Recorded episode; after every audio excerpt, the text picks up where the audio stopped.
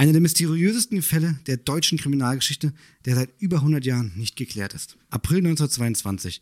Der Gutshof hinter Kaifeck. Quasi ein Hof in der Einöde vor Ingolstadt. Zwei Kaffeeverkäufer kommen nach Hinterkaifeck, dem Gutshof, wegen einer Bestellung. Sie klopfen mehrmals, gehen um das Gebäude herum, niemand macht ihn auf. Und bereits am Morgen hatte die siebenjährige Tochter in der Schule unentschuldigt gefehlt. Digga, das klingt wie eine Horrorstory.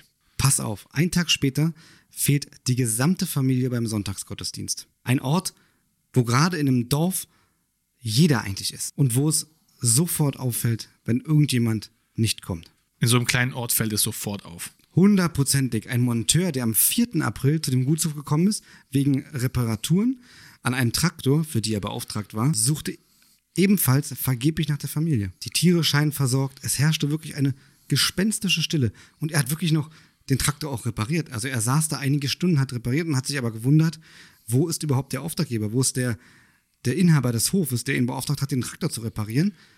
Und er schlägt dann Alarm, weil er niemanden findet. Ein paar Stunden später kamen dann einige Männer aus dem Dorf, um auf dem Hof nach dem Rechten zu sehen, um zu gucken, ob sie die Familie finden können, irgendjemanden von der Familie.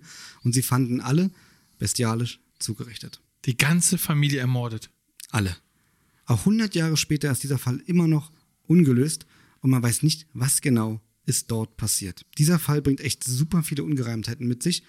Zum Beispiel, dass der Gutshofbesitzer schon vor der Tatnacht Spuren im Schnee mal gefunden hatte, die zwar zum Hof hinführten, aber nicht wieder weg. Und auch lange vor der Tatnacht hatte die Familie schon Schritte nachts auf dem Dachboden gehört.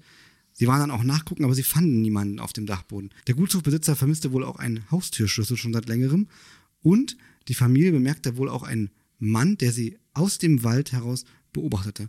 Hatten das auch der Polizei berichtet, die aber den Mann da nicht mehr finden konnten, weil der Mann natürlich dann verschwunden war. Aber diesen Vorfall gab es wohl immer wieder mal. Sie hatten immer wieder mal einen Mann gesehen, der sich im Wald aufhielt und von dem Wald aus ihren Hof beobachtete. Boah, das klingt nach einem geplanten Mord. Die Mordwaffe, eine Hacke, wurde erst ein Jahr später gefunden, obwohl sogar Spürhunde bei den Ermittlungen eingesetzt wurden.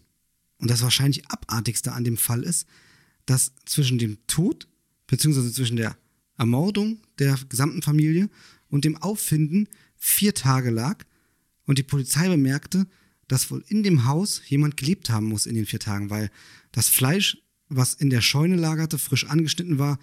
Es war Käse, der auch frisch angeschnitten war. Das Vieh wurde gemolken.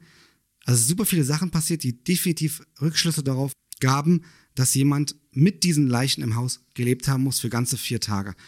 Und bis heute ist dieser Fall einer der bedeutendsten und mysteriösesten der deutschen Kriminalgeschichte. Ich frage mich, ob sie den Fall hätten lösen können, wenn sie damals schon auf dem Stand der heutigen Kriminaltechnik gewesen wären.